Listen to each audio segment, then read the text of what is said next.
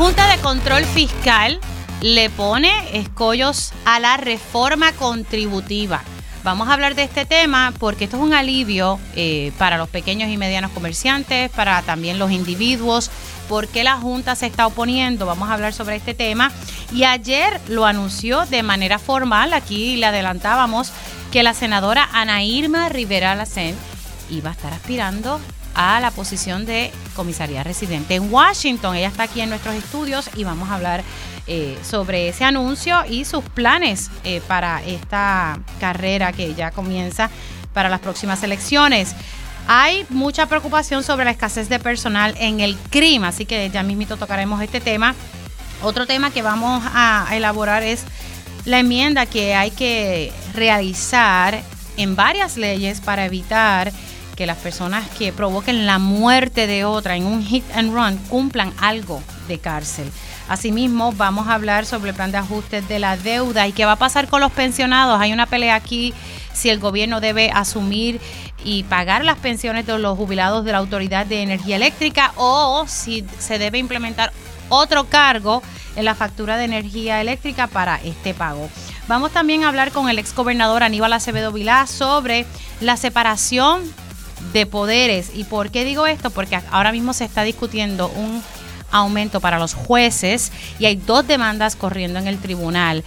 ¿Puede un juez ordenar que se le dé un aumento de salario a los jueces o debe pasar por la legislatura? Esa es la discusión que vamos a tener y más adelante, como siempre, como todos los jueves, estaremos dialogando con la escritora Mayra Santos Febres. Así que formalmente comenzamos la primera hora de Dígame la verdad. Con más de 20 años de experiencia en el periodismo, el periodismo ha dedicado su carrera a la búsqueda de la verdad. La verdad, la verdad. De frente al grano, con carácter entrevistará a las figuras más importantes de la noticia. Radio Isla presenta a la periodista Mili, Mili Méndez en Dígame la verdad. Muy buenos días Puerto Rico, bienvenidos a otra edición de Dígame la Verdad por Radio Isla 1320. Les saluda Mili Méndez y siempre agradecida por la conexión que hacen ya sea a través de sus plataformas y pues que conecten a través del 1320. Tenemos una agenda cargada en la mañana de hoy, pero anoche estuve observando y leyendo un comunicado de prensa que envió la Junta de Control Fiscal sobre la reforma contributiva que ya va camino a la fortaleza para que el gobernador la firme. Pero ¿qué pasa? La Junta siempre ha expresado reparos en torno a esta reforma, sostiene que no cumple con el plan fiscal y que sería muy oneroso y nos llevaría nuevamente a la quiebra. Eso es lo que más o menos en resumen dice el comunicado de prensa y tanto el presidente de la Comisión de Hacienda del Senado y de la Cámara me habían comentado pues que ellos están en constante comunicación con la Junta de Control Fiscal, pero la Junta sigue empeñada en que la reforma contributiva no debería ir. Precisamente quiero entrar con el presidente de la Comisión de Hacienda de la Cámara de Representantes, el representante Jesús Santa, para que me diga, ¿verdad?, qué es la que hay, porque la realidad es que el pueblo necesita un alivio de alguna forma, nuestros pequeños y medianos comerciantes, pero la Junta se empeña en que esto no se lleve a cabo. Saludos, representante, ¿cómo está? Saludos, Meli, a ti y saludos a todos los buenos amigos de Radio Isla. Bueno, representante, ¿qué, ¿qué, está pasando? Sabemos que la Junta siempre ha expresado reparos, pero en esta ocasión dice que es que no cumple con el plan fiscal.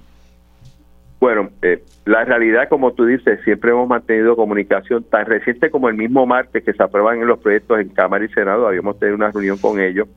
Eh, yo siempre he planteado que por la situación filosófica de la Junta siempre han tenido reparo con este tipo de proyectos. Y obviamente esperábamos la carta, porque la carta es el primer paso a seguir en la evaluación de cualquier proyecto para después determinar si se ejecuta o no se ejecuta. Lo que me sorprende de la carta es el lenguaje. Primero que todo, tiene unos números que no son reales. O sea, ellos plantean que el impacto fiscal de la Junta son 700 millones de dólares cuando son mucho menos que eso. Si se, hablaba de 600. Finalmente, ¿de cuánto es el impacto? Originalmente eran 600 millones de dólares, pero como con los cambios que hizo el Senado, especialmente al eliminar lo que era lo de la ley 22, eso bajó a 498 millones de dólares. Ese es el, número real y esos números los tienen ellos. Así que esos 700 que ellos hablan para mí no son correctos y es parte de la discusión que tendremos a futuro, porque primer, el primer paso que tenemos que definir es cuánto es el impacto real. Y nosotros nos sostenemos en nuestros números, que fueron inclusive trabajados y, comunicados con ellos, ¿no? En ese sentido. Eh, la otra parte es que es un poco ruda la carta, ¿no? Inclusive habla de cierto tipo de irresponsabilidad. Yo creo que la, si, si algún momento yo hablé contigo, Mili, de que porque se, se tardaba la aprobación de esta reforma contributiva, era porque nosotros estábamos esperando el informe de Lopal de la Oficina de Presupuesto de la Legislatura, donde nos dijera eh, cuál era el impacto fiscal para entonces poder proceder responsablemente. Eh, y pues lo que me sorprendió de la carta no fue la carta, fue el tono. Por mm. otro lado, una vez eh, definamos el, el tono sabrosito. Por eso, eh, y, yo creo que no fueron justos con la dinámica que hemos llevado, que inclusive yo sigo insistiendo y, planteo que siempre ha habido comunicación eh, con ellos y cada uno ha puesto sus puntos, ¿no? Eh, y en ese sentido, pues una vez definamos cuál es el impacto, nosotros hemos estado dando alternativas de cómo manejar ese impacto y algunas las he discutido contigo aquí en el programa. El problema es que la Junta lo ve de otra manera, o sea, no no compra o no acepta que, se pueda manejar ese impacto de la manera que nosotros estamos planteando y esa es la esa es la verdadera discusión de esto realmente. Claro, pues entonces el gobernador lo firma, ellos van a ir a los tribunales y van a decir que, que esta ley no cumple con el plan, el plan fiscal y que la jueza tiene que declararla nula. Hemos vivido esto tantas veces.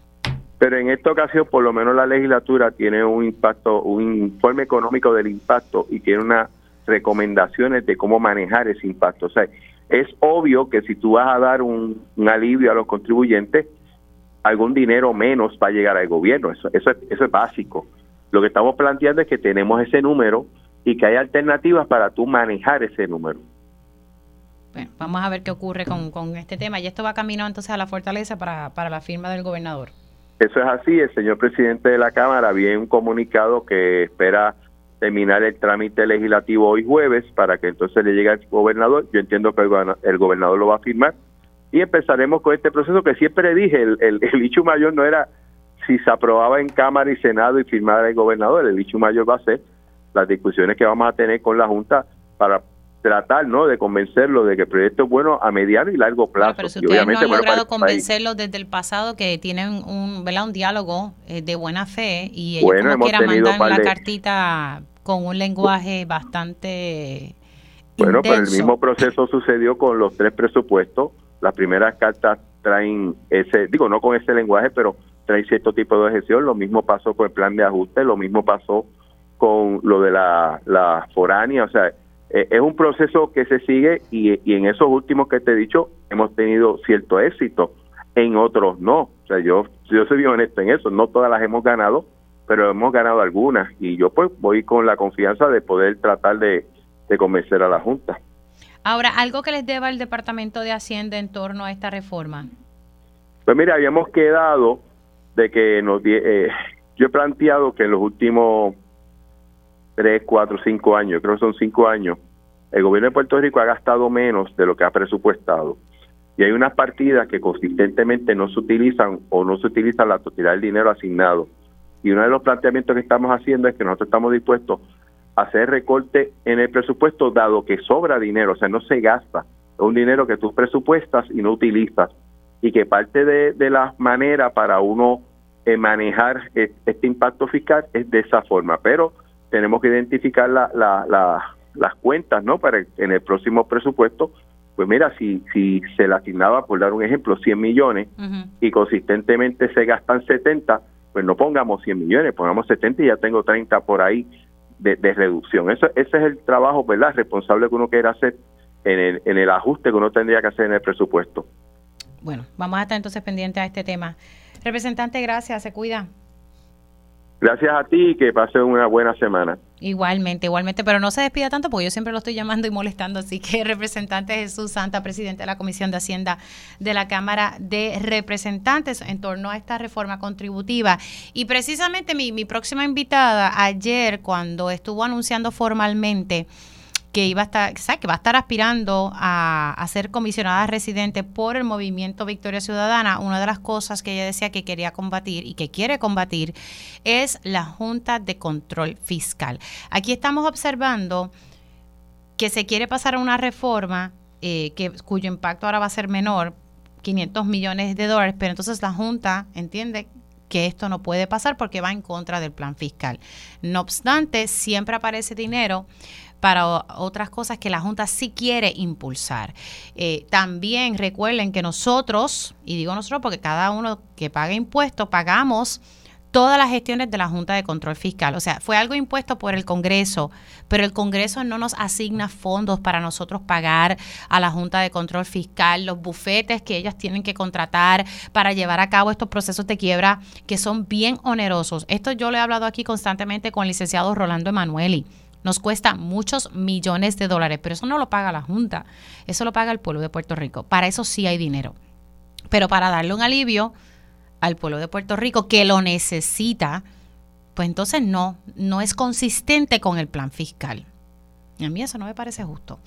Tengo, como les dije, a la senadora Ana Irma Rivera Lacen, eh, expresidenta del Colegio de Abogados y Abogadas de Puerto Rico, y ahora que va a estar aspirando a la comisaría residente por el movimiento Victoria Ciudadana y como parte de esos preacuerdos, supone, ¿verdad?, que ahí tanto el PIB y, los seguidores del movimiento, pues entonces emitan su voto a favor de ella. Gracias por estar aquí. Gracias, gracias por la invitación y por estar en este programa que sabes que aprecio muchísimo. Eh, no solamente tu público, sino el manejo de este programa.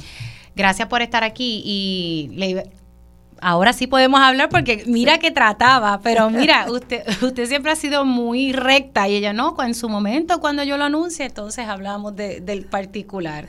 Inclusive, tú sabes que yo estoy diciendo eso cuando estaba en el proceso de decir qué iba a hacer eh, y yo a todo el mundo le, siempre le he estado diciendo hace meses que yo estoy en proceso de reflexión y cuando yo decida lo que voy a hacer lo anunciaré y es consistente eh, y nunca me pudieron sacar qué era lo que estaba diciendo porque estaba en ese proceso. ¿Cómo, cómo surgió ese acercamiento hacia su persona? Eh, mira, eh, Ana Irma, eh, ¿qué te parece? ¿Cómo surgió eso?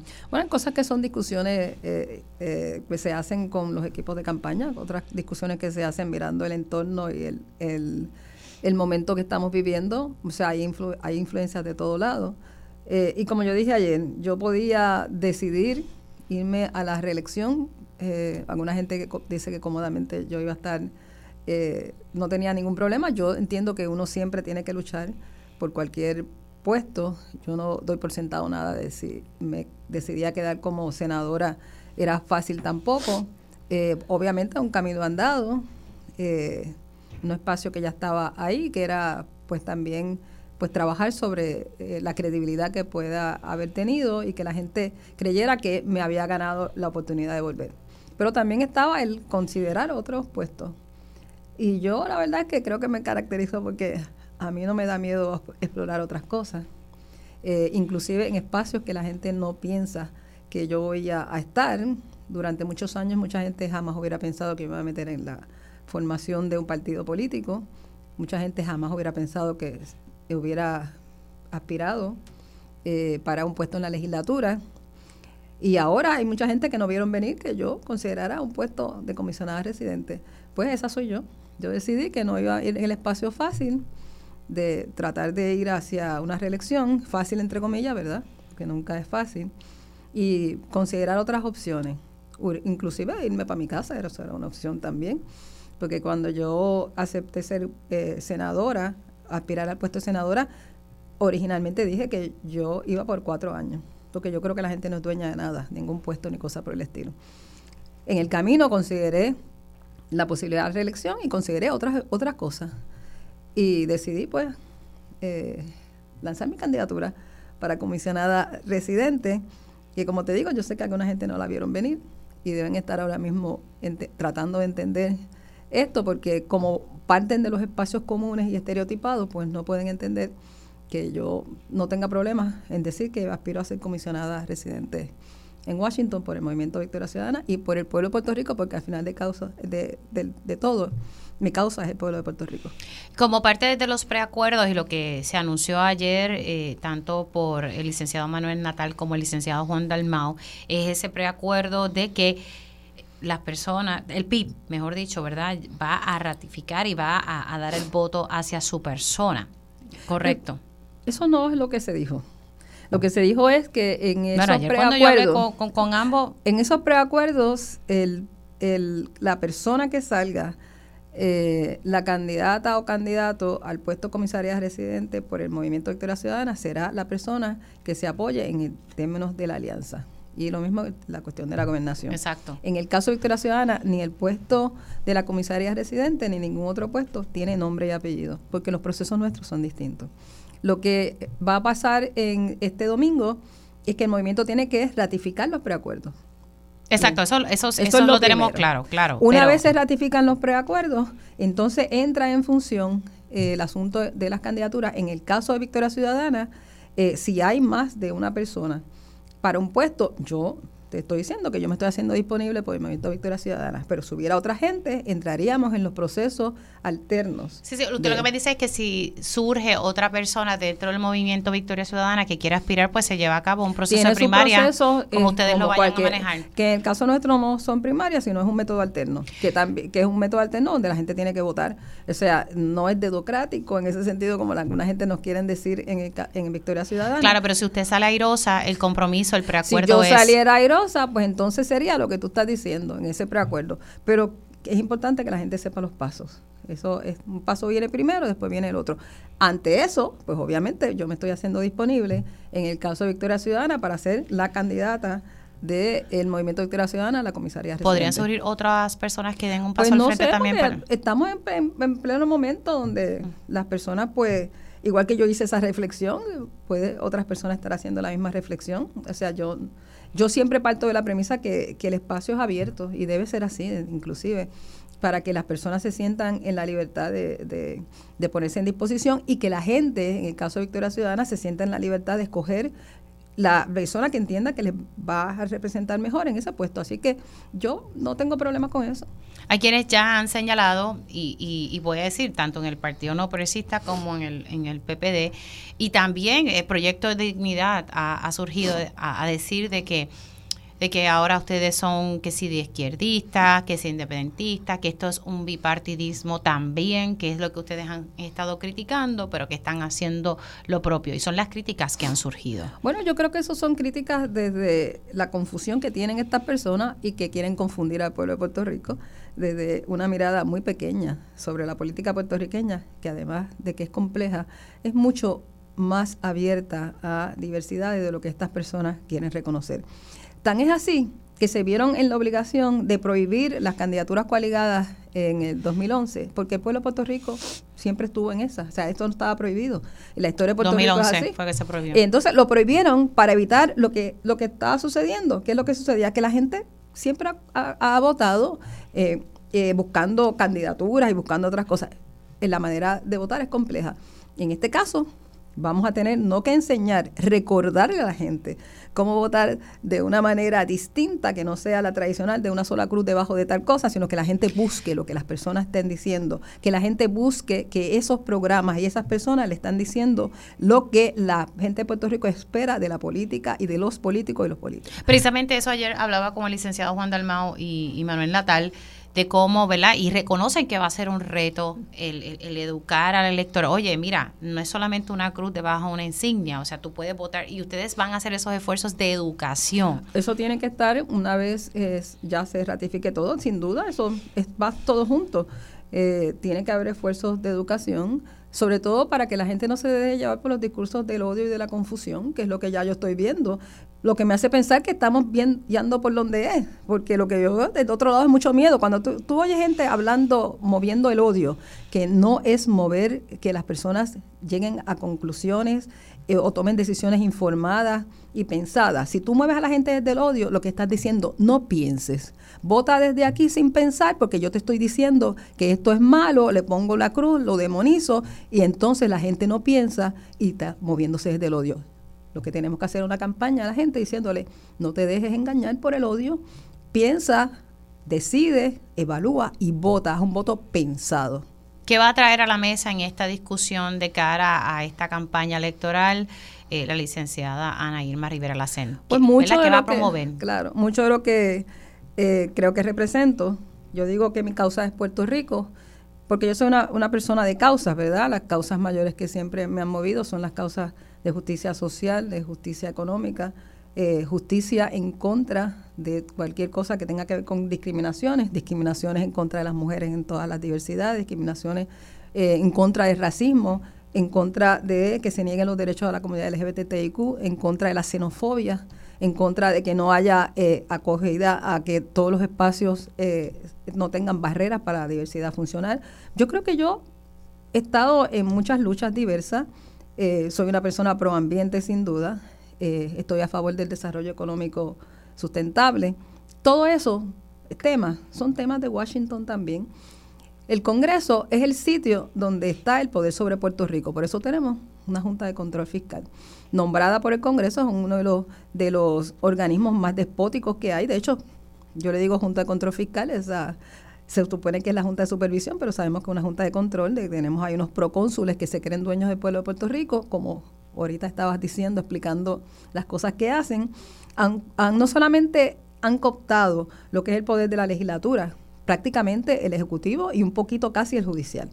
Y ellos, esa gente va más allá de lo que es su mandato. ¿Por qué? Pues porque creen que son dueños eh, de Puerto Rico y actúan en esa dirección con una mentalidad económica y social de Puerto Rico que deja fuera que Puerto Rico tenga acceso adecuadamente a lo que son los servicios esenciales. A esa gente no le importa como tú decías, son gente que le pagan medio millón de dólares a un director ejecutivo, pero le, le, dicen al pueblo de Puerto Rico que no tiene derecho la clase trabajadora mejores condiciones de vida o mejor salario, pero a su director ejecutivo, el pueblo de Puerto Rico, porque no son ellos, le paga medio millón de dólares. A eso no les importa. Contratan bufetes que pagan millones de dólares para que litiguen contra el pueblo de Puerto Rico. Pero además, que supone que son los defensores del pueblo de Puerto Rico en todos estos procesos. Si no hay una cosa más injusta que, que eso, yo no creo que pueda haber. A Washington hay que ir también a combatir la Junta. El asunto con, con, con Puerto Rico es que tiene que ir en las dos direcciones. Hay que combatir la Junta, pero en Puerto Rico tiene que haber fiscalización. Eso también se hace en el puesto de la comisaría residente. La fiscalización de fondos, como es que se están haciendo aquí. Eh, aquí hay un problema de corrupción sin duda, y también entonces en Puerto Rico tenemos que el pueblo de Puerto Rico luchar porque desde Puerto Rico la gente que sea electa no sea gente corrupta y que también esté con este tema de que el pueblo de Puerto Rico sepa dónde se usan los fondos, que se usan adecuadamente y que bajo ninguna circunstancia se pretenda excusar la presencia de una Junta de Control Fiscal en Puerto Rico. A regreso a la pausa, hablemos un poquito sobre el estatus. Eh, hay quienes dicen ¿verdad? que no hay espacio para los estadistas en el movimiento Victoria Ciudadana. ¿Cómo se va a atender el tema del estatus como parte ¿verdad? del puesto de la comisaría residente? Hacemos una pausa y continuamos la conversación con la licenciada Ana Irma Rivera Lacen. Dígame la verdad, las entrevistas más importantes de la noticia se escuchan aquí. Mantente conectado. Radio Isla 1320. 1320. Esto es Radio Isla 1320, celebrando la Navidad en grande. Me gustan las Navidades que sepan a Puerto Rico, comiendo pasteles y lechón asado y dándome unos palitos. La diabetes, una enfermedad crónica que se caracteriza por niveles elevados de azúcar o glucosa en la sangre. ¿Sabías que uno de cada seis adultos en Puerto Rico tiene diabetes? Muchos pueden tenerla sin saberlo. Algunos de sus síntomas son sed excesiva, orinar con frecuencia, aumento del apetito, cansancio, visión borrosa o heridas que tardan en cicatrizar. Si notas alguno, habla con tu médico, quien podría diagnosticarte y brindarte atención médica adecuada. Auspiciado por Eli Lilly and Company. Estás escuchando Dígame la verdad por Radio Isla 1320 y radioisla.tv. ¡Todo Puerto Rico! No rompas la cadena. Somos Radio Isla 1320, el sentir de Puerto Rico.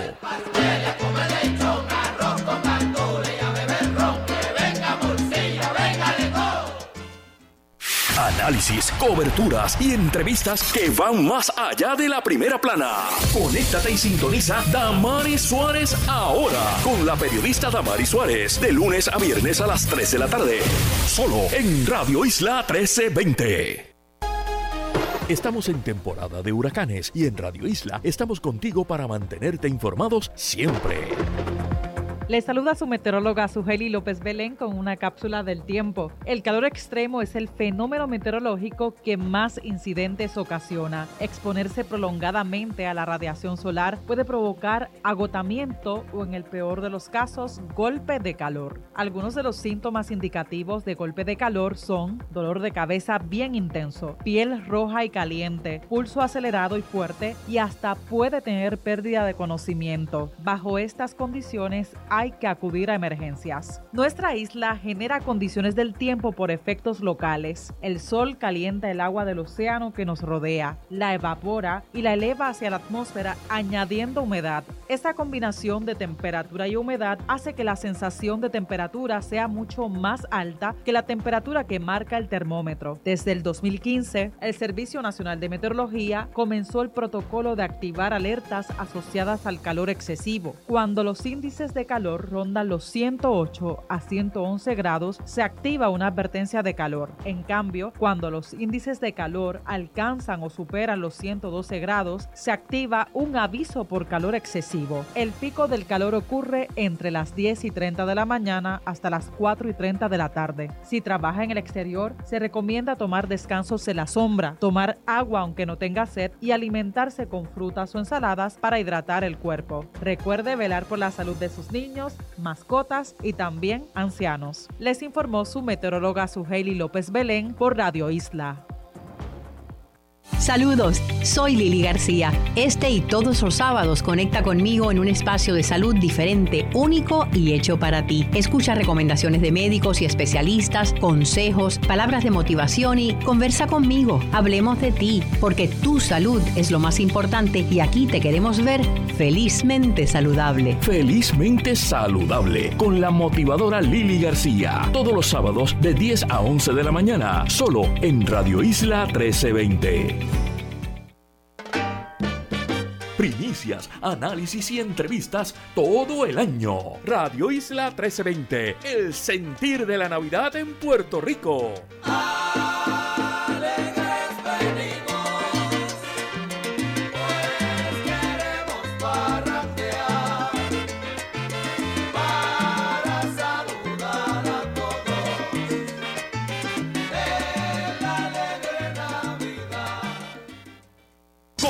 Conéctate a radioisla.tv para ver las reacciones de las entrevistas en vivo. En vivo. Esto es Dígame la verdad con Mili Y ya estamos de regreso aquí en Dígame la verdad por Radio Isla 1320. Continuó la conversación con la licenciada Ana Irma Rivera Lacén quien ha anunciado ayer en la tarde en el Colegio de Abogados y Abogadas de Puerto Rico, que ella presidió, pues decidió hacer su anuncio allí en ese espacio de que va a aspirar al puesto de comisionada residente en Washington por el movimiento Victoria Ciudadana. Ella me decía en el pasado segmento, mira Mili, eh, va, esto va a ser un proceso, pueden haber más eh, personas que quieran aspirar a este cargo por el movimiento Victoria Ciudadana, se dará un proceso, pero yo doy un paso al frente eh, para dicha posición. Y luego, pues entonces entran ahí en vigor los preacuerdos, y es que estos preacuerdos son aprobados en la asamblea del domingo del Movimiento Victoria Ciudadana en el Teatro Tapia.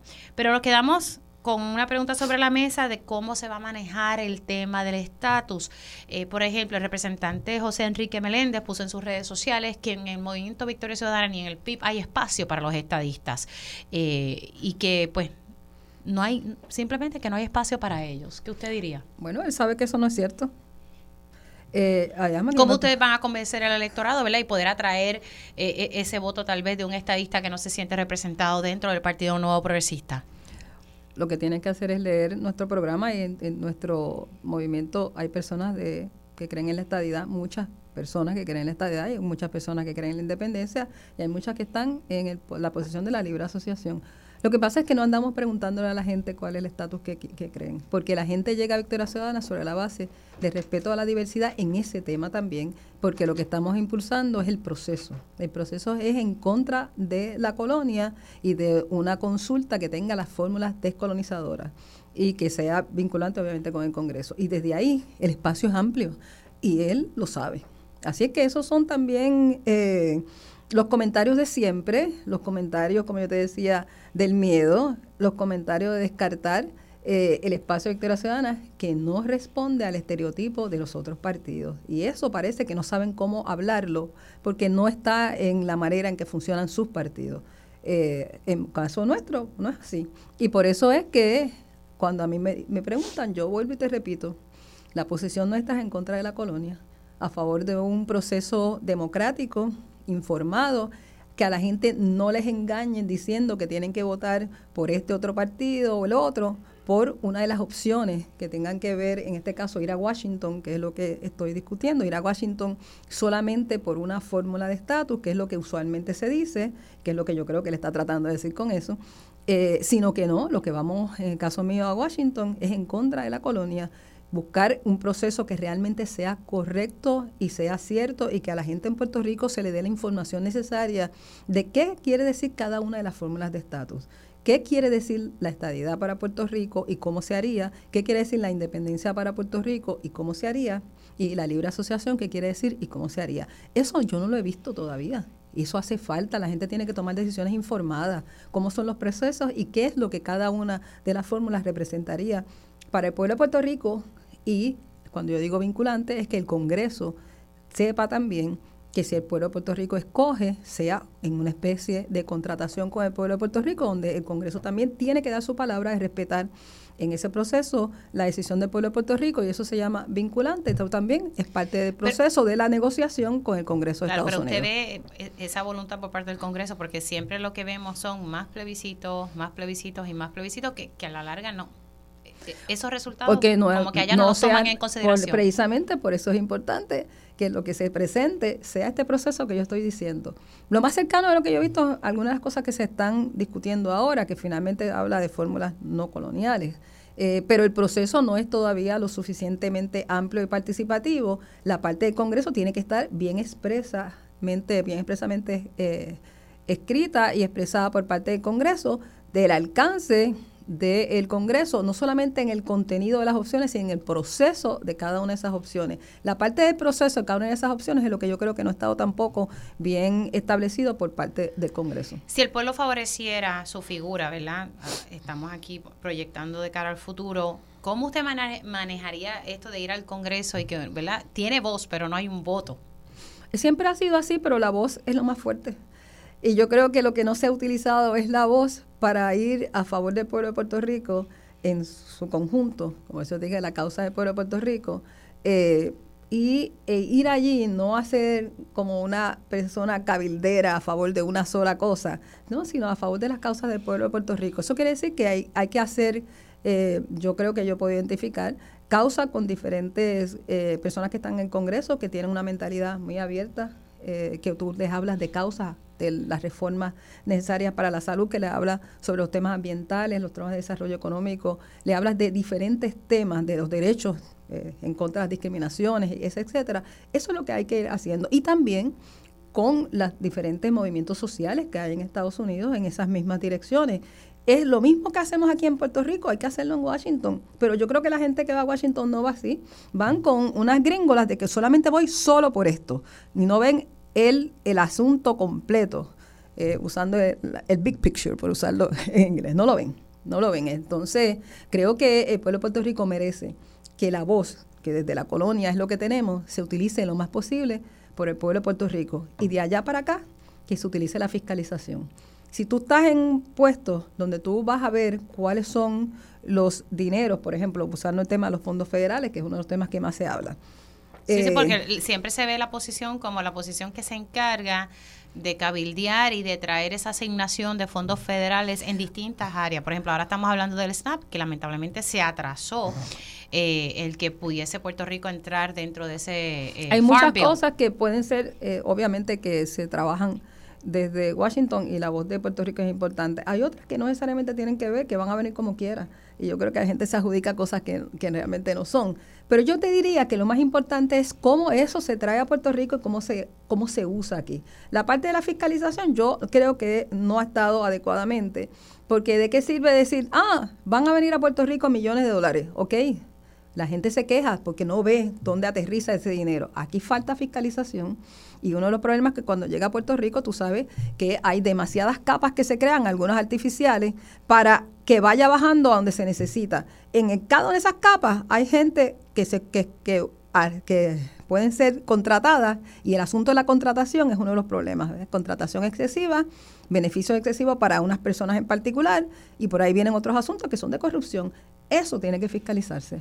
Eso también es parte del de el puesto de la comisaría residente. ¿Usted va a estar realizando viajes a Washington eh, desde ya eh, para ir familiarizándose o, ir tocando base? Con... Bueno, como parte del proceso mío de decidir dar este paso y hacerme disponible, hoy ya yo he empezado en comunicaciones con personas en diferentes sitios en, Washington y en, todo Estados Unidos también.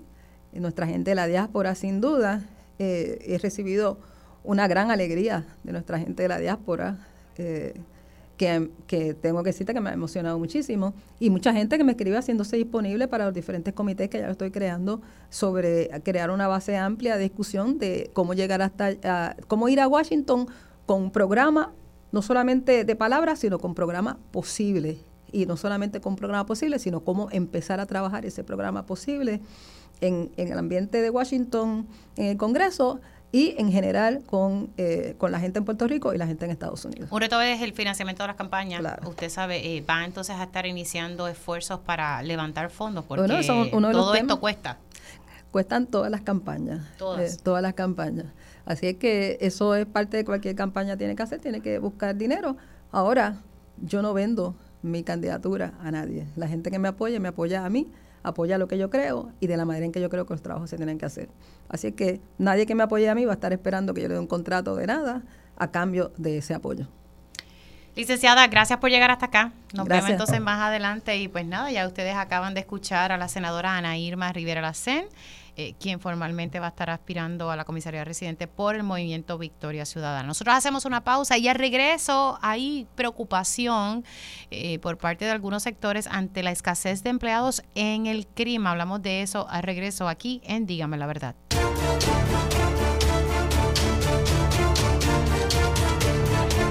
Y ya estamos de regreso aquí en Dígame la Verdad por Radio Isla 1320. Les saluda Mili Méndez. Gracias por conectar. Y bueno, señores, eh, hay una preocupación eh, sobre eh, la cantidad de empleados que hay en el CRIM. Y precisamente para hablar de ese tema, le doy la, bienvenida a Ángel Figueroa Jaramillo, quien ahora está a cargo de Prosol. ¿Lo dije bien, Jaramillo? Saludos, Mili, buen día. Sí, estamos, somos coordinador de Prosol Utier. Y y en ese sentido, parte de los diferentes talleres que tenemos organizados es el CRIM. Ahora, ¿cuál es la situación eh, que está ocurriendo en el CRIM, Jaramillo? Pero esta situación que venimos ya señalando y hemos pedido diferentes reuniones con las diferentes organizaciones que agrupan los, los alcaldes, federados y asociados. Y en esta ocasión, pues, recurrimos a, las a los alcaldes que van y se van a ir afectando en las diferentes regiones. En, esta, en este momento, pues tocamos en la región de Carolina. La región de Carolina, como debemos saber, agrupa los municipios de Trujillo Alto, Loíza, Río Grande, Canóvanas y Carolina por sí. O sea que estamos hablando de municipios altamente poblados, con también con una situación de, de esparramiento de población en las áreas rurales, lo que eh, complica la situación de la tasación o el proceso que, conlleva el Centro para la Recaudación de Impuestos Municipales.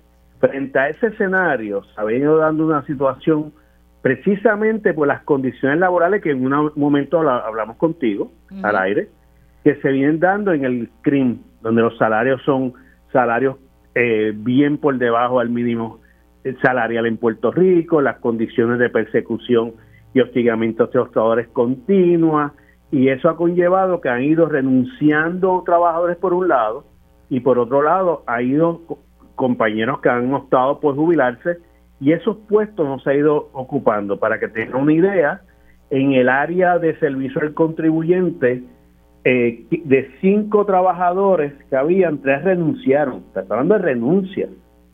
Y solamente quedan dos para toda la región. En los tasadores, que un área un momentito, pero dale pausa. Para esta región de Carolina, la cual estamos hablando en este momento, en esta área ¿verdad? De, servicio al contribuyente, por ejemplo, de cinco empleados, renunciaron tres y ahora quedan dos para dar los servicios. En el área del servicio al contribuyente, ¿verdad? En el área de tasadores, hay cuatro tasadores solamente, que es muy poco de entrada, pero ya uno adelantó que se va a renunciar en efecto, eh, eh, su renuncia va a ser efectiva en enero del 2024. De que ya tenemos una baja de cuatro que ya que no es suficiente, vamos a bajar a tres. En el área de archivo y cartografía, no hay nadie asignado. No hay nadie asignado. En el área de archivo y cartografía. En el área de ajuste y correcciones solo queda un empleado y, y, y ya se adelanta que para el mes de enero, a principios del año 2024, las dos secretarias que quedan se van a coger al retiro este año. Cuando venimos a, venimos a ver este escenario, este es un escenario que va a poner complicado los servicios que le sirven a esta región. Le enviamos ayer una carta personalizada al alcalde de Trujillo Alto, al alcalde de Carolina, a la alcaldesa de Canóvana, a la alcaldesa de Loíza y al alcalde de Río Grande, trayendo la atención esta preocupación. Y esto es una radiografía, Mili, de una región, pero esto se está yendo, multi, se, está, se está replicando en las demás regiones porque la gente está renunciando por la situación salarial y por las condiciones de empleo que hay allí. A mí lo que me preocupa de todo esto es que si no tienes empleados, ¿cómo tú vas a lograr la intención que tiene del CRIM de mayores recaudos? Porque siempre se ha criticado que el CRIM no está al día, que está, que está atrás, que no ha podido levantar recaudos y por eso a cada rato se sacan la, ¿verdad? Las campañas esta de, mira, te condonamos esto, pero no te pagan, no, no todavía vamos a cobrar intereses, eh, pero paga eh, tu deuda y ponte al día. Pues si no tienes empleado eh, para tasar, para hacer las distintas funciones que, le toca al crimen. Y algo que bien interesante, recuerdo que el sector privado en un momento dado, cuando empezó a de la, esto hace tres semanas atrás, sobre la propiedad inmueble, la contribución de la propiedad inmueble, trajo la atención, eh, de acuerdo a los números del sector privado, que hay 200 millones de dólares por cobrar. Pues ¿cómo tú lo vas a cobrar si no tienes empleados? Y sobre todo no solamente no tienes empleados, es que los que tienen no están adecuadamente remunerados y eso también dificulta el tu traer gente porque va a decir como los que acaban de renunciar mire yo te aseguro que los que acaban de renunciar o han renunciado no es porque no le haya gustado el trabajo es que están buscando una mejor calidad de vida porque no pueden con los salarios que hay allí Así que eh, estas renuncias son por la por las escalas salariales que están teniendo los empleados en el CRIM. Por cierto, se lleva también un reclamo para el proceso de, clasificación-retribución para ver también cómo se puede atemperar. La realidad objetiva es que, es que los trabajadores no están bien remunerados. Estamos en un lugar donde es importante el mantener ese, ese personal por la experiencia, el conocimiento que van adquiriendo mientras laboren allí. Si tú inviertes todo ese recurso, todo ese tiempo en esos recursos y después se te van para volver en cero, pues sin lugar a duda estás teniendo una pérdida incalculable. Por otro lado, también hay que traer atención los círculos muy cercanos a los administradores, que los salarios entonces, por un lado, son extremadamente bajos, pero cuando vamos al círculo de los amigos, los hermanos, los primos del alma, son extremadamente altos. ¿Qué te han contestado eh, algunos de los alcaldes y alcaldesas estas cartas que, comenzaron a enviar? Mira, eso salió ayer, este, precisamente en la tarde. Esperamos que en estos días, yo sé que muchos alcaldes y alcaldesas están envueltos en esta situación de, la, de los encendidos navideños y todo esto, pero inclusive hay alcaldes que por lo menos teníamos el contacto con ellos, le enviamos directamente al alcalde, eh, caso Trujillo Alto, la carta para que tuviera de primera mano, no corriera la burocracia a la oficina, ¿verdad? Este, y esperamos tener, al día de hoy no hemos tenido respuesta de ninguno de los alcaldes, ni de Loíza, ni la alcaldesa Loíza de Canóvana, bueno, de ninguno, de Carolina. En el caso del alcalde de Carolina, yo los trabajadores, como la, oficina regional queda allí mismo, en las facilidades gubernamentales del pueblo, han hecho acercamiento. Ahora lo que estamos haciendo es formalizándolo con data corroborable para que ellos puedan, la carta que le enviamos, le hemos detallado todo todas las plazas que están vacantes, las que se han ido, los que se van a ir, para que los alcaldes y alcaldesas puedan visualizar el efecto que va a tener en los servicios que se brinden en esta región. Y vuelvo y repito, Mili, esto es una red, esto, es, esta esto se está replicando en las demás regiones, en Puerto Rico.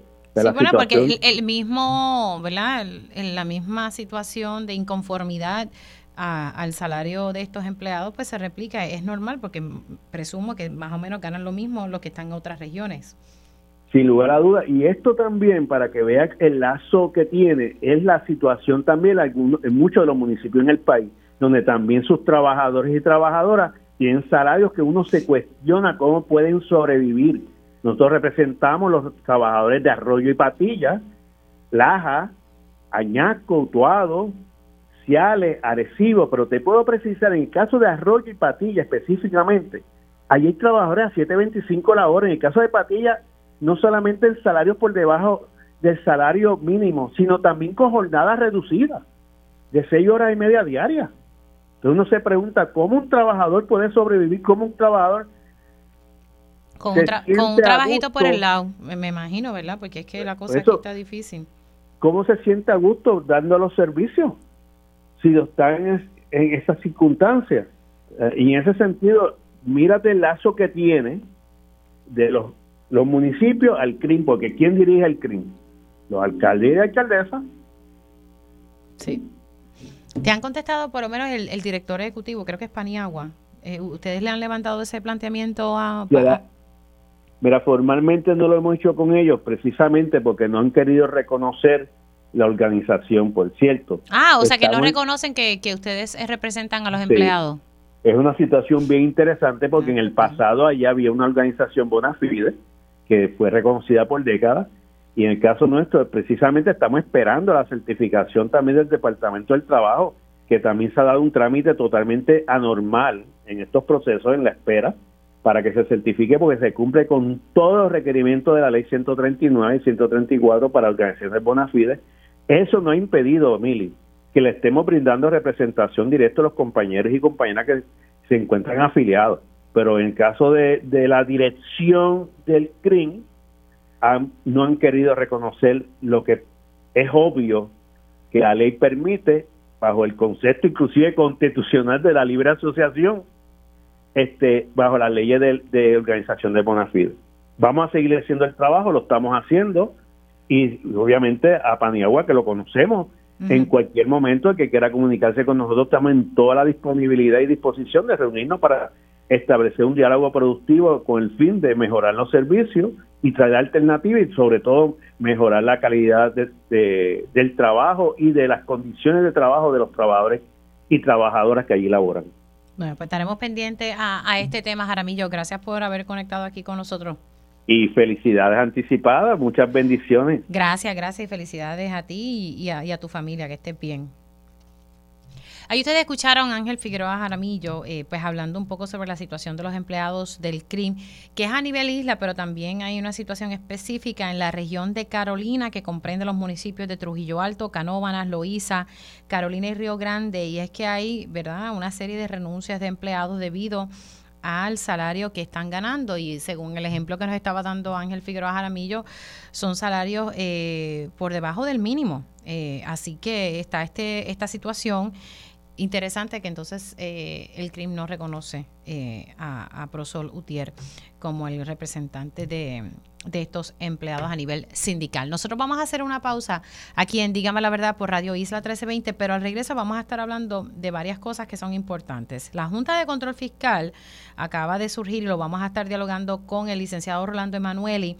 Acaba de someter el quinto plan de ajuste de la deuda relacionado a la Autoridad de Energía Eléctrica. ¿Pero por qué lo sometió? Ya mismito le vamos a estar explicando También hay una legislación que en un momento dado, ayer lo, dialogaba con el representante Ángel Matos, eh, que buscaba enmendar la ley de sentencia suspendida. Y básicamente sentencia suspendida, eh, a grosso modo, es que las personas que están acusadas de algún delito, ¿verdad? estarían eh, en su hogar, ¿verdad? En, en unas condiciones, cumpliendo una sentencia, pero que no sería en una prisión. Entonces había una medida del Senado que de momento se aprobó, pero el Senado la pidió de regreso y voy a hablar precisamente con su autora eh, sobre esta legislación y también estaremos hablando con el ex gobernador Aníbal Acevedo Vilá sobre la separación de poderes en el contexto de la alza de salario que están pidiendo los jueces y las juezas del país y que no fue aprobado en la Cámara de Representantes porque el presidente de ese cuerpo legislativo agregó que si se le iba a aumentar los salarios a los jueces había que aumentarle los salarios a los legisladores. Así que al regreso de la pausa venimos con eso y más.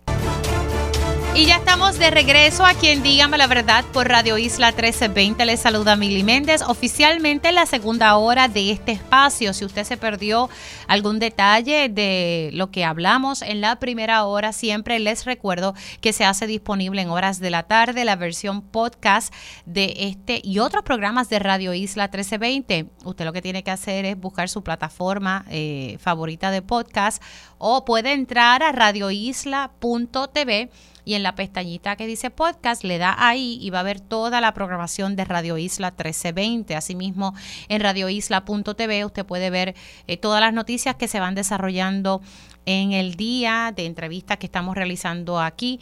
En el primer horario estuvimos hablando sobre la reforma contributiva que la Junta de Control Fiscal dice que no cumple con el plan fiscal y que no se puede aprobar. Ya se aprobó, pero que no, no avalan que, eh, que se dé eh, ¿verdad? paso hacia adelante con, con, esta reforma contributiva. También estuvimos hablando con la senadora Ana Irma Rivera Lacén, que ya formalmente anunció que va a correr por la comisaría residente por el movimiento Victoria Ciudadana. Y ahorita hablamos sobre los empleados del CRIM que muchos están renunciando específicamente en la región de Carolina por los salarios que están devengando en este momento. Ahora vamos a hablar de una, de una medida que se había sometido el 19 de julio del 2022. Estamos hablando del proyecto del Senado 942. Este proyecto lo sometió en su momento dado eh, Gretchen Howe cuando era senadora. Ella ahora pasó a la Cámara de Representantes, pero me parece que es importante que hablemos de este proyecto porque eh, básicamente buscaba enmendar la ley eh, de sentencia suspendida y libertad eh, libertad a prueba.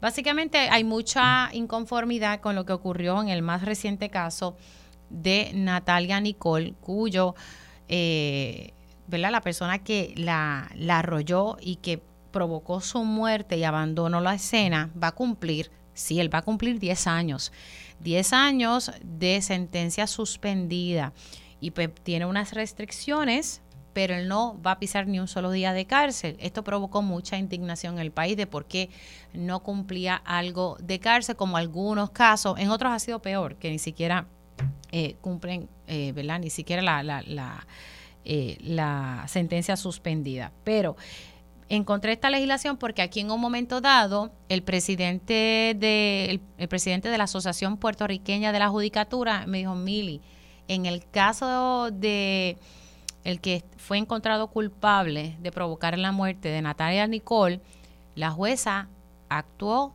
conforme al derecho. Eso fue lo que él me explicó ¿Por qué? Porque las leyes, nosotros estamos para interpretar esas leyes y ella actuó conforme al derecho. Yo le decía, así como usted le explica esto a, las personas, ¿cómo podemos evitar esto? Él dice, bueno, hay que enmendar las leyes. Pues precisamente pues supe de, un proyecto y es este, el 942, y tengo en línea telefónica a la representante Gretchen Howe. Buenos días, ¿cómo está? Buenos días, Miri, muy bien, gracias, espero que tú también, gracias por la oportunidad sobre este tema. Cuando usted sometió este proyecto en julio del 2022, o sea, ¿qué provocó que usted sometiera eh, el mismo en el Senado?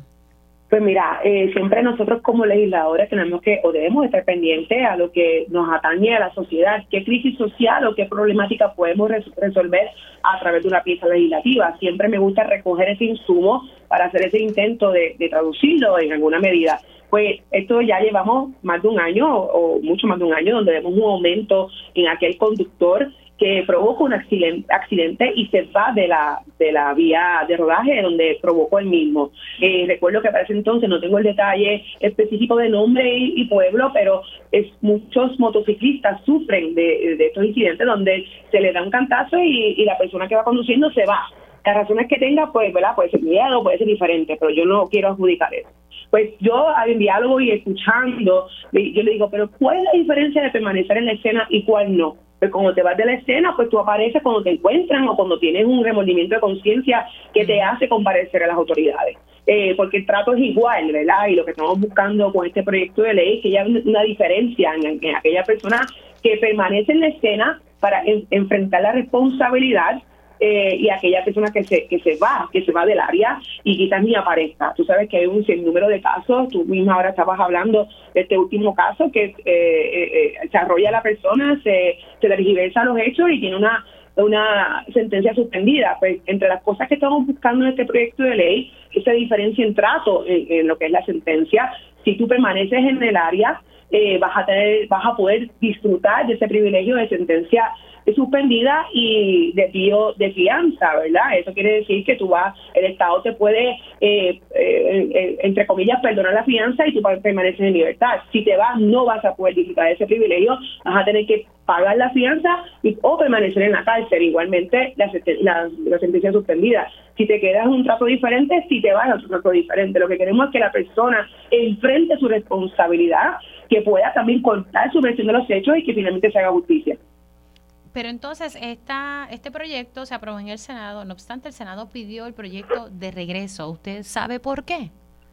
Pues mira, para, fue para mi sorpresa porque el, más reciente eh, hecho, pues me hace, yo dije, pues vamos a ver cómo lo podemos bajar rápidamente en la Cámara para que eh, sea puesto para firmar el gobernador y cuando voy a buscar el tracto me indicaron eso mismo, que se aprobó eh, en el Senado que se pidió reconsideración y está devuelto a comisión o está en asuntos pendientes, no recuerdo cuál es el trámite final, pero finalmente no tengo una explicación total de por qué eh, no ha vuelto a bajar, qué pena que ya acabó la sesión legislativa y no pudimos contar con ese proyecto en la Cámara para volver para poner en las manos del gobernador para firmarlo. Eh, lo último que me enteré es que quizás hay una preocupación de que las penas se imponen más severamente.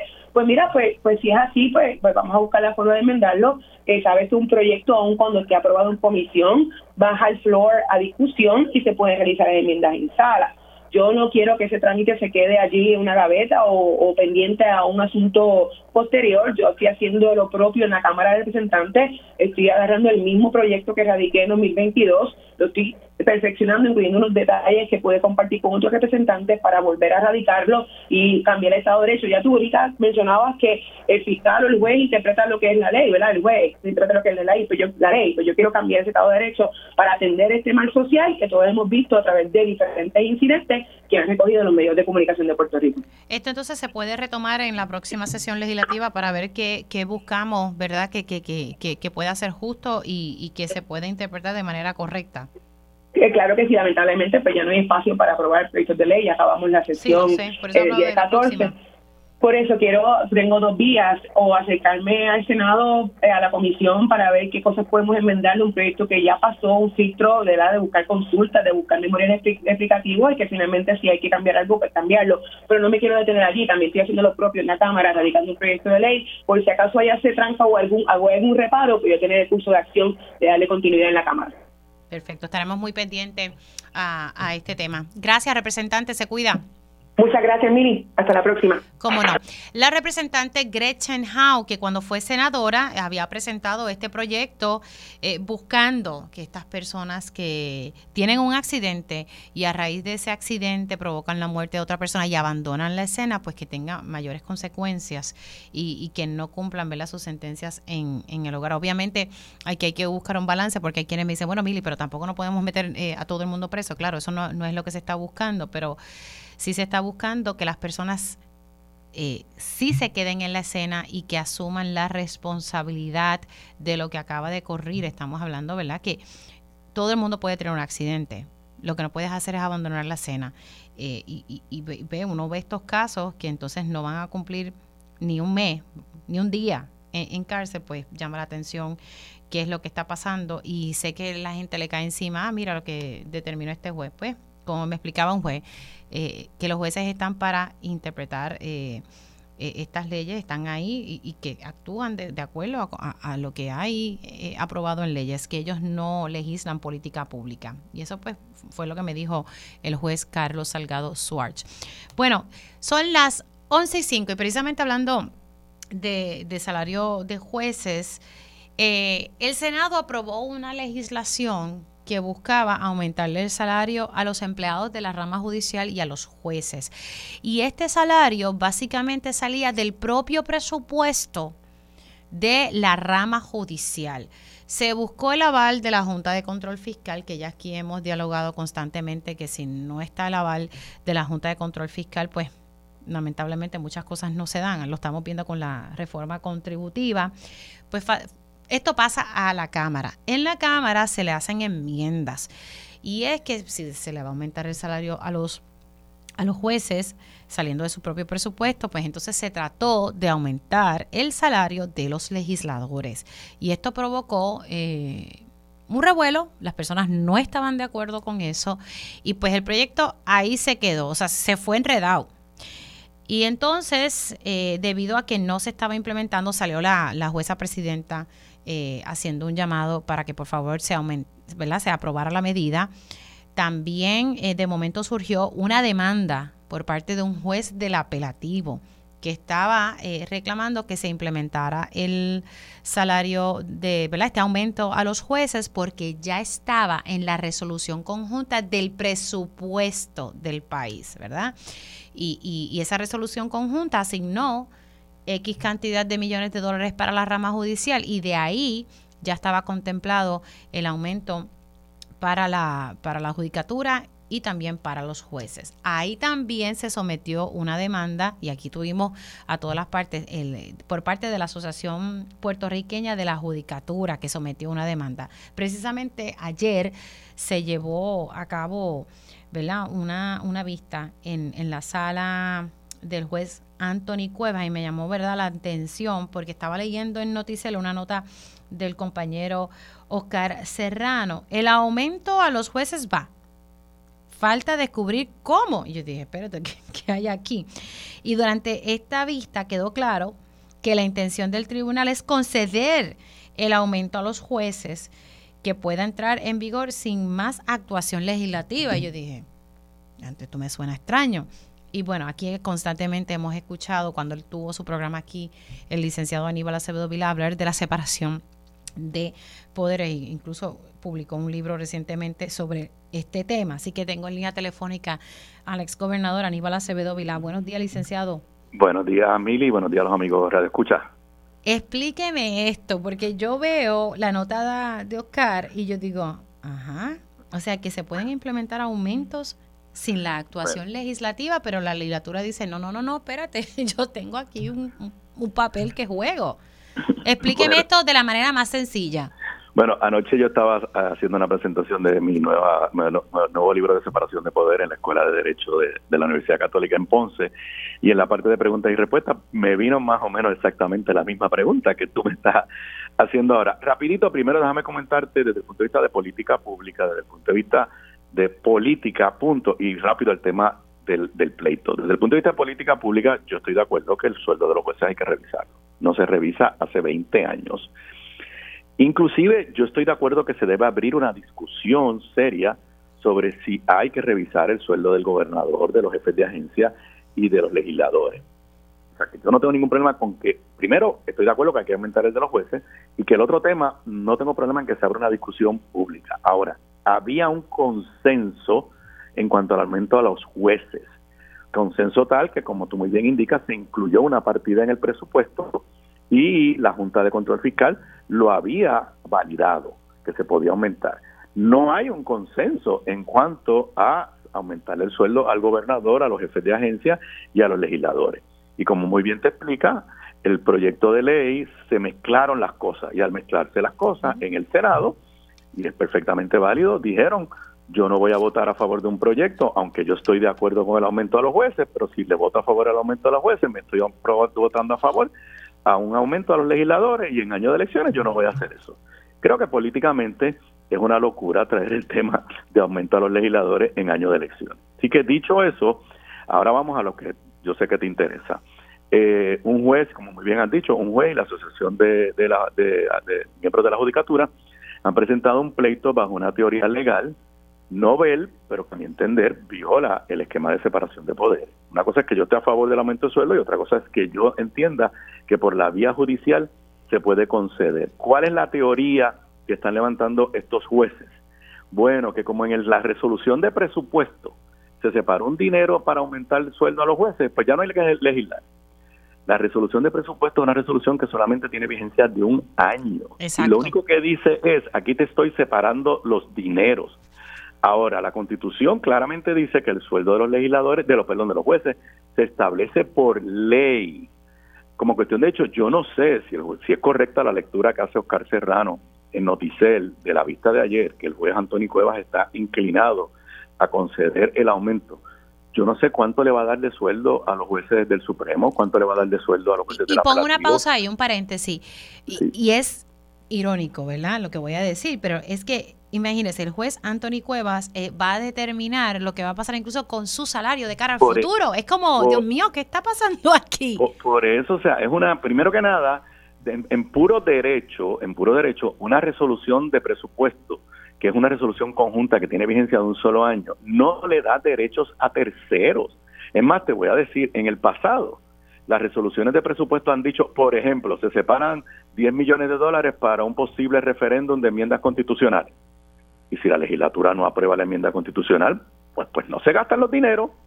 Eh, el presupuesto puede decir se separan dinero para un posible referéndum de estatus, pero eso no quiere decir que se va a hacer el referéndum de estatus si no hay una legislación que lo apruebe. Pues esto fue lo que hicieron, separaron el dinero para un posible aumento de sueldo. Pero ¿cuánto va a ser el aumento de sueldo del juez del Supremo, del juez del apelativo, del juez o la jueza de primera instancia? Eso requiere legislación y entonces, en un momento donde el país ha perdido la confianza en prácticamente todas las instituciones, que la rama judicial, por una interpretación, a mi entender, errónea constitucionalmente, se vaya a aumentar su propio sueldo, creo que le hace un, le haría un daño terrible a la rama judicial.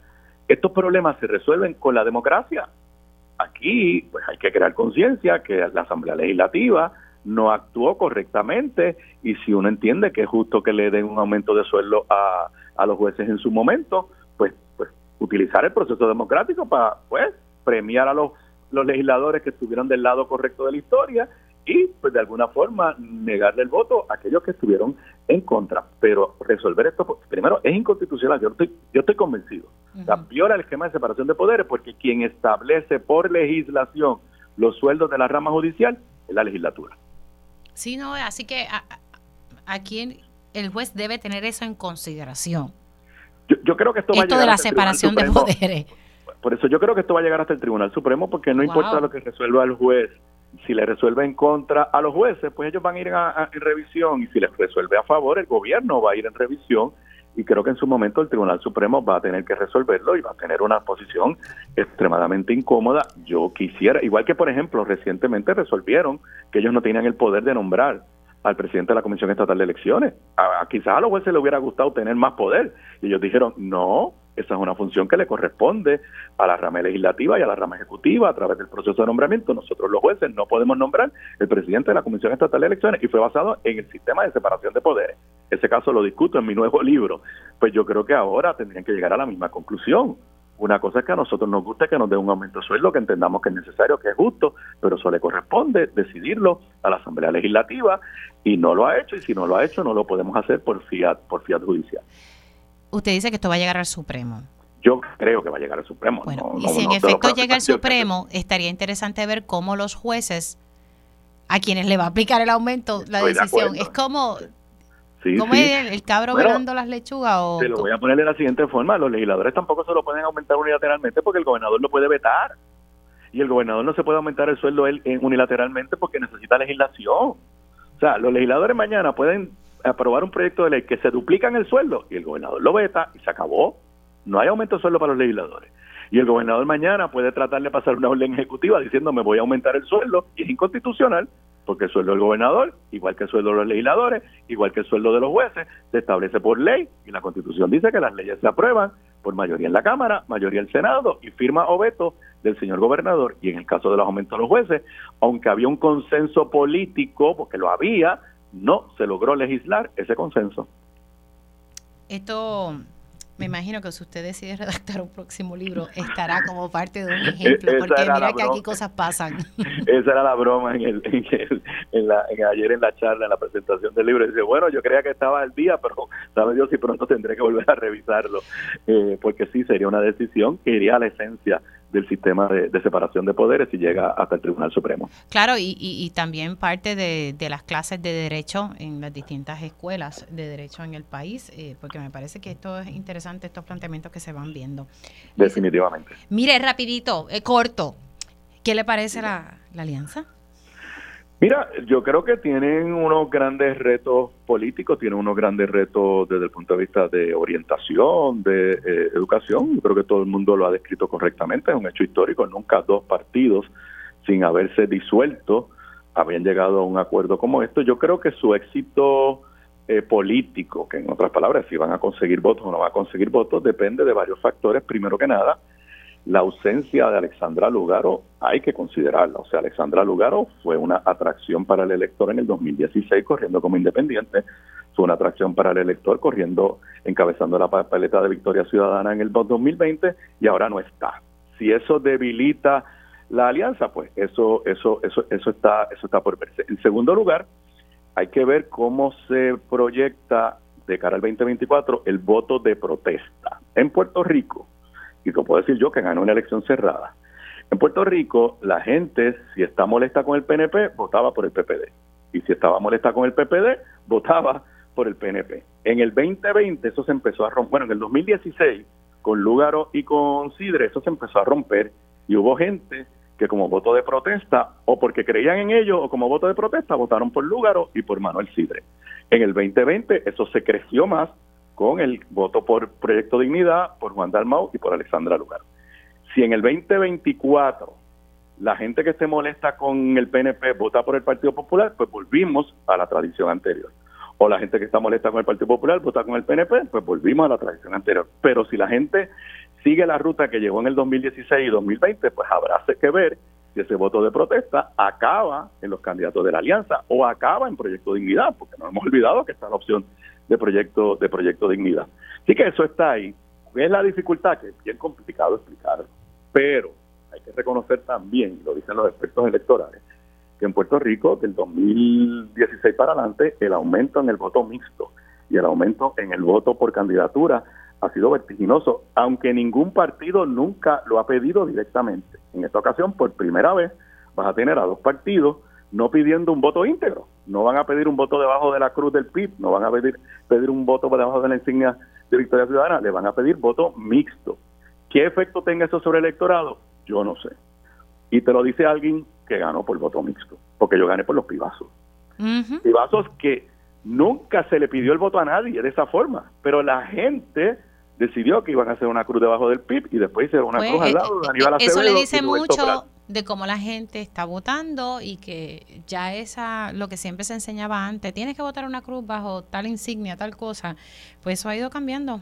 Bueno, lleva cambiando desde hace tiempo. ¿Por La cantidad de populares que votan por Ramón Luis en Bayamón o de PNP que votan por José Aponte en Carolina es una cosa significativa. O sea, eso, eso lleva ya ocurriendo. Lo que, lo que es nuevo es que institucionalmente dos partidos lo van a pedir. ¿Qué efecto tenga eso sobre el electorado? Pues, pues está por, está por verse. Digo, y al final del día, ¿qué campaña hace? ¿Qué mensaje llevan? ¿Qué tipo de mensaje le llevan al elector? Pues estamos en un año de elecciones. Pero yo soy uno, y se lo dije a Vargas Pidot en una reunión privada hace tiempo, que yo pensé que jamás en mi vida iba a haber un senador electo por acumulación de forma independiente. Y Vargas Pidot ha ganado dos veces. Dos veces. O sea, cuando yo empecé la política, eso era imposible. Y la gente fue y dos veces ha ido a buscar a Vargas Vidot corriendo independiente y, votaron por él. Así que eh, cosas han sucedido en los últimos ciclos electorales en Puerto Rico que yo pensé que jamás vería eh, y hay que ver ahora cómo se desarrolla este este este junte o esta alianza eh, que anunciaron ayer. Sí te tengo que decir que es más amplia de lo que yo pensé. yo pensé que iba a ser solamente gobernador, comisionado residente y alcalde de San Juan. Pero ellos han anunciado que va a incluir los 40 distritos representativos, 20 van a postular candidatos del PIB, 20 van a postular candidatos de Victoria Ciudadana y va a incluir los 8 distritos senatoriales donde en cada uno va a haber un candidato del PIB y un candidato de Victoria Ciudadana. Eso me sorprendió porque yo pensé que la alianza se iba a limitar solamente a la gobernación, a la comisaría residente y al municipio y a la alcaldía, y a la alcaldía de San Juan. Vamos a ver, tiempo dirá. Licenciado Aníbal Acevedo Vilá, muchas, gracias. gracias. a ti. Cuídese. Ahí ustedes escucharon al ex gobernador Aníbal Acevedo Vilá. Eso último, hablando sobre la alianza. Él, pues, le sorprendió mucho que es más amplia de lo que él pensaba. Y ahorita hablando sobre la separación de poderes en torno a la situación del aumento de salario a los jueces. Eh, interesante, él dice que cree que va a llegar al, al Tribunal Supremo pero me parece también irónico que, un juez en estos momentos tiene en sus manos si va o no va ese, ese aumento de salario que a la larga va a beneficiar a los jueces. Hacemos una pausa y al regreso vamos con el licenciado Rolando Emanueli. Siendo las 11 y 25, vamos con el licenciado Rolando Emanueli. Ahora llega en Dígame la Verdad el analista y licenciado experto en promesa, Rolando Emanueli, al día con la Junta. Ayer estuvimos dialogando un poquito con el licenciado Rolando Emanueli, pero hoy profundizamos un poco más y han surgido noticias nuevas en torno al plan de ajuste de la deuda. Y es que se ha, se ha sometido el quinto plan por parte de la Junta de Control Fiscal y quisiera que el licenciado nos pudiese elaborar sobre eso. Buenos días. Buenos días, Mili, espero que estés bien. Bueno, cuénteme, ¿por qué un quinto ¿verdad? plan fiscal en torno al tema de la deuda de la Autoridad de Energía Eléctrica? Sí, cuando hablamos del resultado de la vista, que fue el martes, hablamos ayer, pues yo te explicaba que como quiera había planteamientos que la jueza había aceptado como que eran válidos y la Junta tenía que hacer esos cambios en el plan de ajuste de la deuda. Y precisamente se acaba de erradicar una quinta versión del plan de ajuste de la deuda donde se hacen modificaciones menores. Realmente no es algo dramático. Eh, se corrigen algunas partes del plan, particularmente las que tienen que ver con los acreedores que reclaman expropiación de, de, sus terrenos, de sus casas por parte de la Autoridad de Energía Eléctrica, porque a la luz de la decisión del primer circuito, en el caso del plan del gobierno central, los que reclamen compensación por alguna expropiación tienen derecho a que se le pague completo, porque aquí hay un choque entre dos eh, cláusulas de la Constitución Federal. Por un lado está la quinta enmienda que dice que cuando el gobierno incauta un terreno, una propiedad de una persona, tiene que pagar la justa compensación.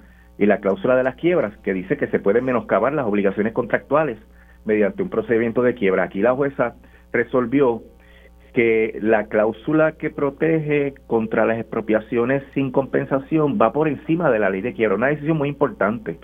Entonces la Junta quería eh, mantener eh, a esos acreedores como acreedores no asegurados porque quería llevar el caso al Tribunal Supremo de los Estados Unidos. Y hubo un pequeño debate en la vista donde eh, Martin Binestock tuvo que responder las preguntas de la jueza. La jueza le decía, pero ¿por qué?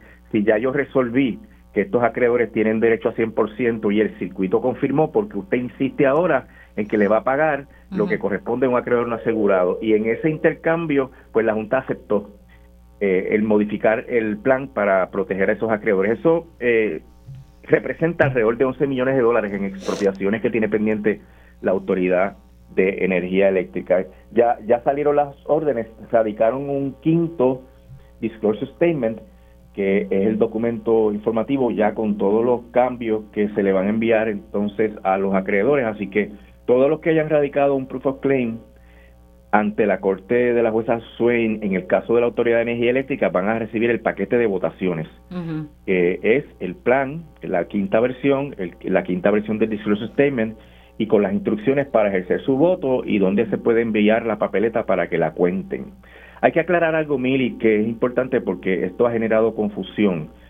En el caso del sistema de retiro de los empleados de la Autoridad de Energía Eléctrica, el que es acreedor es el sistema de retiro, por tanto, es el único que tiene derecho a votar. No es el caso del gobierno central donde se le enviaron las papeletas a los pensionados, porque aquí a quien le deben es al sistema de retiro. En el caso del gobierno central, cada pensionado era un reclamante, era un acreedor, y por eso pues se generó en, la votación anterior que, que, pasó con el plan anterior, pues hubo mucha confusión sobre por qué no hayan llegado las papeletas y en, realidad es que no van a recibir papeletas los pensionados. El sistema de retiro está en un proceso de negociación con la Junta para ver cuál es el resultado del, del plan de retiro, eh, la vigencia del plan de retiro y si se llega a un acuerdo, pues el acuerdo va a incluir que el sistema de retiro vote a favor, pero si no se llega a un acuerdo, el sistema de retiro votaría en contra del plan. Eso es lo que eh, las dos alternativas que tiene. Pero ellos no van a estar recibiendo una, una, una boleta, sería todo. Sí, es bien importante que no se preocupe si no le llega nada por correo, porque a los retirados como tal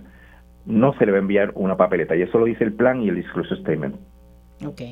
Ahora, eh, en torno al tema de, de retiro se ha estado hablando mucho porque está la deuda de la Autoridad de Energía Eléctrica y los pensionados de esta corporación pública pues forman parte de esa deuda, pero es un dinero adicional. Eh, la Asociación de Jubilados ha estado reiterando que el gobierno asuma esa responsabilidad fiscal.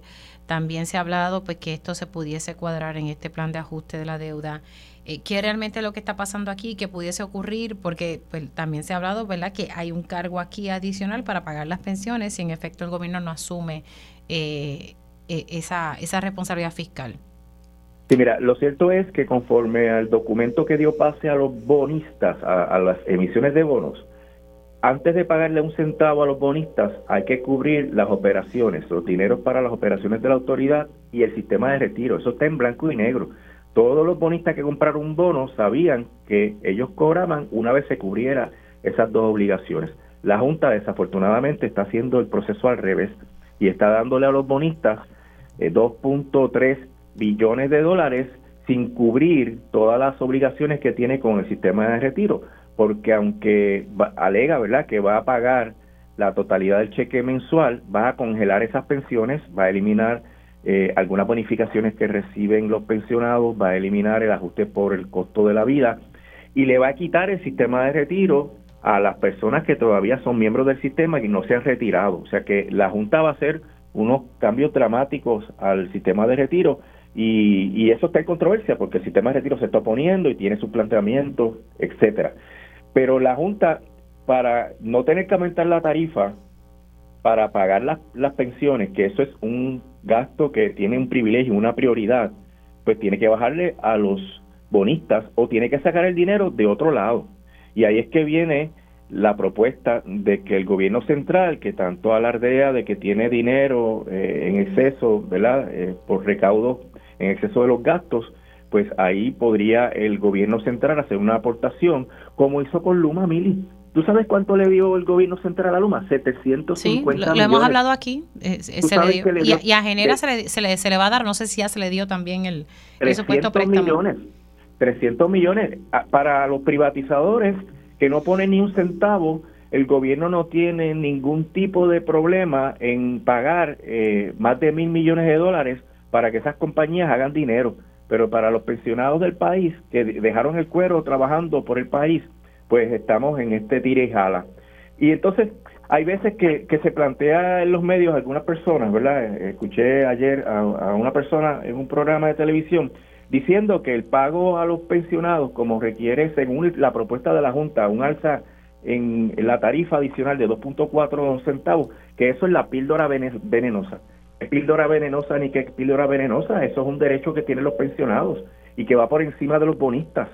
Eh, la píldora venenosa es pagarle más a los bonistas cuando son acreedores no asegurados, cuando están opuestos por el propio Trust Agreement, que es la base que, que, de las emisiones de bonos que ellos compraron. Así que el problema de que haya una propuesta por parte de la Junta de elevar la tarifa para pagar las pensiones no es un problema de los pensionados ni que tengan un derecho eh, menor a los bonistas, es un problema de la estructura del plan que está presentando la Junta y que se, se está oponiendo el sistema de retiro, se está oponiendo la UTIER y, y el Junte multisectorial también favorece que se paguen las pensiones como corresponde. Ah, no queremos un aumento. Nadie quiere un aumento adicional, Mili. Lo que pasa es que hay que sacar el dinero de donde corresponde, quitárselo a los bonistas que todavía se les puede bajar más. Claro, pero, pero, si eso, no pero si eso no pasa, entonces nos, va, nos van a, a pasar eso a nosotros si entonces el gobierno no asume esa responsabilidad o si entonces no se le quita del lado de los bonistas. esa sería la consecuencia si la Junta sigue insistiendo en que se pague adicional con un, aumento en la tarifa eh, a los pensionados. Y eso es una determinación de la Junta, pero que eh, la Junta responde a las presiones y a los planteamientos que se hagan en los tribunales. Pero no es un problema del, del pueblo de Puerto Rico el pagar las pensiones cuando la propia autoridad tiene el dinero para pagar las pensiones y el gobierno podría hacer aportaciones, igual que le ha dado a las privatizadoras más de mil millones de dólares, podría hacer eh, aportaciones. Y, y es injusto tratar de menoscabar el derecho que tienen los pensionados, que, que que no son pensiones tampoco eh, eh, como se alega a veces, ¿verdad? Son pensiones modestas y en algunos casos eh, eh, son razonables para el costo de la vida. Recuerda que el costo de la vida sigue aumentando. Pero hay alternativas y la posición del sistema de retiro es que se haga toda la gestión para que se cubran las pensiones sin tener que aumentar eh, la tarifa. No, no se trata aquí, como han dicho por ahí, de que es una píldora venenosa el problema de las pensiones.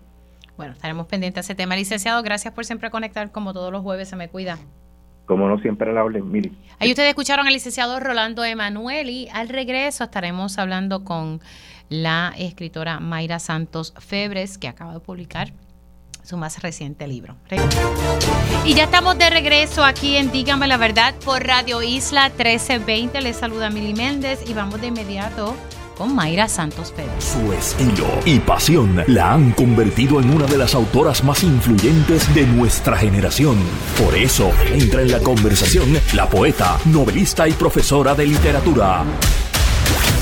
Mayra Santos Febres. Cultura con sabrosura en Dígame la Verdad. Buenos días, Mayra. Buenos días, Mili, aquí en Dígame la Verdad con Cultura y Sabrosura. La verdad es que me encanta el título de tu sección porque muchas veces, ¿verdad? La gente piensa que la literatura no dice la verdad, que la literatura es ficción, nada más. Pero no es cierto. Uno, un escritor, sí, latinoamericano, siempre decía, Juan Carlos Onetti, que escribir era mentir bien la verdad. Ah, disfrazarla tal vez, ponerla bonita, ¿o no? bueno, yo creo que es como que no ir directo, contextualizar lo que uno está diciendo, poner al lector en una experiencia que haga entender otros como otras capas de esa verdad. Y eso es lo que yo siempre intento hacer y por eso es que recuerdo las palabras esas de mentir bien la verdad y estoy súper contenta porque acabo de me acaba de publicar la editorial A la lluvia un libro bien extraño que yo tenía hace tiempo que se titula Mujeres violentas. Cuéntame un poquito sobre sobre este este libro que acabas de publicar. Pues el libro lo acabo, lo acabo de publicar. Está calientito de, los Huele a libro nuevo así como a pan, casi a pan. este, y es un libro que, que reflexiona acerca de la violencia y las mujeres, porque muchas veces pensamos en la mujer como receptora de violencia, y eso es cierto. Recibimos mucha violencia de las familias, de las parejas, eh, tanto así, ¿verdad? Que hay estudios que comprueban que el mayor índice de muerte en mujeres entre los 25 y los 60 años son la violencia familiar de sus parejas. Entonces, eso es cierto, pero ¿qué pasa? ¿Qué efecto tiene esa violencia en las mujeres? Además de rendirnos como víctimas, ¿verdad? Yo odio ser, pensarme a mí misma como víctima de nada. De que por mi color, por mi género, por ser puertorriqueña, por, por ser de clase trabajadora, estoy bien vulnerable a las violencias, ¿verdad? De nuestros países. Pero también pienso que la violencia perpetúa violencia, crea violencia. Y hemos visto que también hay un comportamiento bien violento en las mujeres, sobre todo hacia sus hijos y hacia la comunidad. Y yo me pregunto, ¿esa violencia no será una manera de sobrevivir la violencia que nos recibe? O sea, si nosotros vivimos en un país violento, pues cómo no esperar es un violencia. Es un ciclo repetitivo porque si eso es lo que ves, si eso es lo que aprendes o eso es lo que estaba en tu entorno, siempre hay una tendencia a repetir ese ciclo. Mira, yo tengo un microcuento en ese libro que se titula La Madre, que es de una mamá que está sentada de noche en la sala de su casa esperando a que llegue su hija porque viene tarde. Entonces le entra correazos y dice, oye ruidos en la marquesina, es su hija que acaba de llegar. Cuando la ve entrar por la puerta, espera a que le dé la espalda. Allí le descarga el primer correazo. A ese le sigue otro y otro y otro. La hija corre, se tropieza con una pata de la mesa, cae, se arrastra por el piso. ¿Por qué me pegas, mami? Yo no he hecho nada malo. Para que aprendas a respetar, malcriada. Si te digo que llegues a una hora, llegas a esa hora. Y punto. Y entonces, luego esa mamá, cuando le está dando a la niña, le duele, dice, en realidad ella no ha hecho nada malo, está llegando unos minutos tarde y termina el cuento diciendo, pero la sangre que lleva la hija en sus venas le dice lo contrario y que ella debe pagar cruel castigo. Debe recibir un cruel castigo. Esa sangre, ves ahí es que uno miente bien la verdad. Esa sangre que ella lleva por sus venas ¿Será de un padre que así trataba a la madre, que ahora trata hacia la hija? ¿Será de un esposo que la trataba así? ¿Será de otra madre o abuela que la trataba así? Y eso es lo que yo quiero llevar a la mesa, a la discusión, porque a mí me parece que eso es bien importante que lo hablemos si queremos salir de este ciclo. Y la literatura ayuda a eso. Así que eh, estás tocando en distintas vertientes el tema de la violencia en, en este libro. Sí, y sobre todo de la violencia que reciben las mujeres, tanto de su espacio en su espacio laboral, como social, como familiar, como íntimo.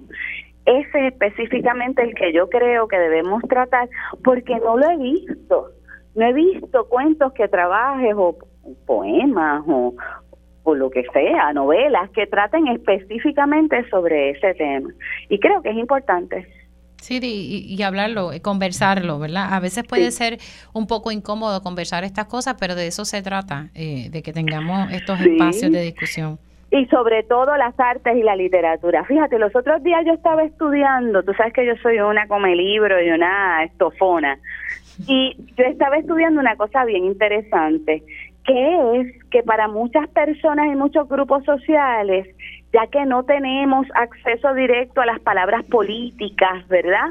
A los espacios públicos, a los lugares donde se toman decisiones y se crean leyes, son las artes y es obviamente el periodismo los lugares a los que tenemos acceso. Y fíjate que muchas mujeres y muchas personas afrodescendientes y muchas personas blanco criollas de la montaña, fíjate que lo primero que buscamos, lo primero que queremos, muchos de nosotros, es insertarnos en esos lugares, en la educación, en la literatura, en las artes visuales, en las comunicaciones, para finalmente darle voz a cosas que no se discuten en el espacio social. Y a mí me parece que por eso es tan importante para todo el público que me está oyendo y todo el público curioso de Puerto Rico, que somos un país muy curioso, muy queriendo, o sea, queriendo aprender más de, de, nuestra idiosincrasia, de nuestros contextos, leer literatura, ir a los museos, ir a las galerías, este, oír música, oírla bien, atentamente, porque son en esos espacios y en estos espacios, los espacios públicos de las radios, sobre todo de las redes, este, de la prensa escrita, donde a veces se discuten cosas que en el resto del país y sus espacios públicos y de poder son tapabocas, son silenciados. Y ahí hay una historia grandísima de reflexión. Y la literatura se suma mucho, mucho a esto. Mi gran maestro, Luis Rafael Sánchez, fue una de las personas que me, que me enseñó que este espacio literario se utilizaba para hablar de estas cosas y sus cuentos, ¿verdad? Mm. Y este este este cuento maravilloso de de Burdelia Ricitos y, y la guaracha del macho Camacho y Quíntuple. Se pueden leer desde esta luz.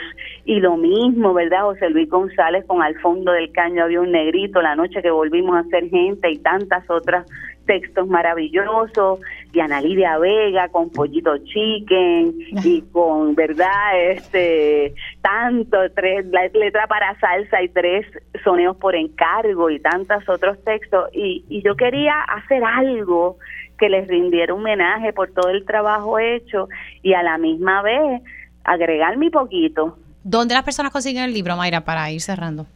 Pues eh, ahora mismo está en la gran librería La Esquina, en Río Piedras, del escritor premiado y amigo y librero extraordinario Luis Negrón. Y agradecer, ¿verdad?, a Ediciones eh, a la Lluvia de Hegman Lee, que apostó a este libro. Qué bueno, pues estaremos pendientes. Mayra, un beso, un abrazo, cuídate mucho y regalen libros en Navidad. Sí, es un, gran excelente, un excelente regalo. Mayra Santos Febres, gracias. Nosotros hacemos una pausa aquí en Dígame la Verdad y al regreso, tiempo igual.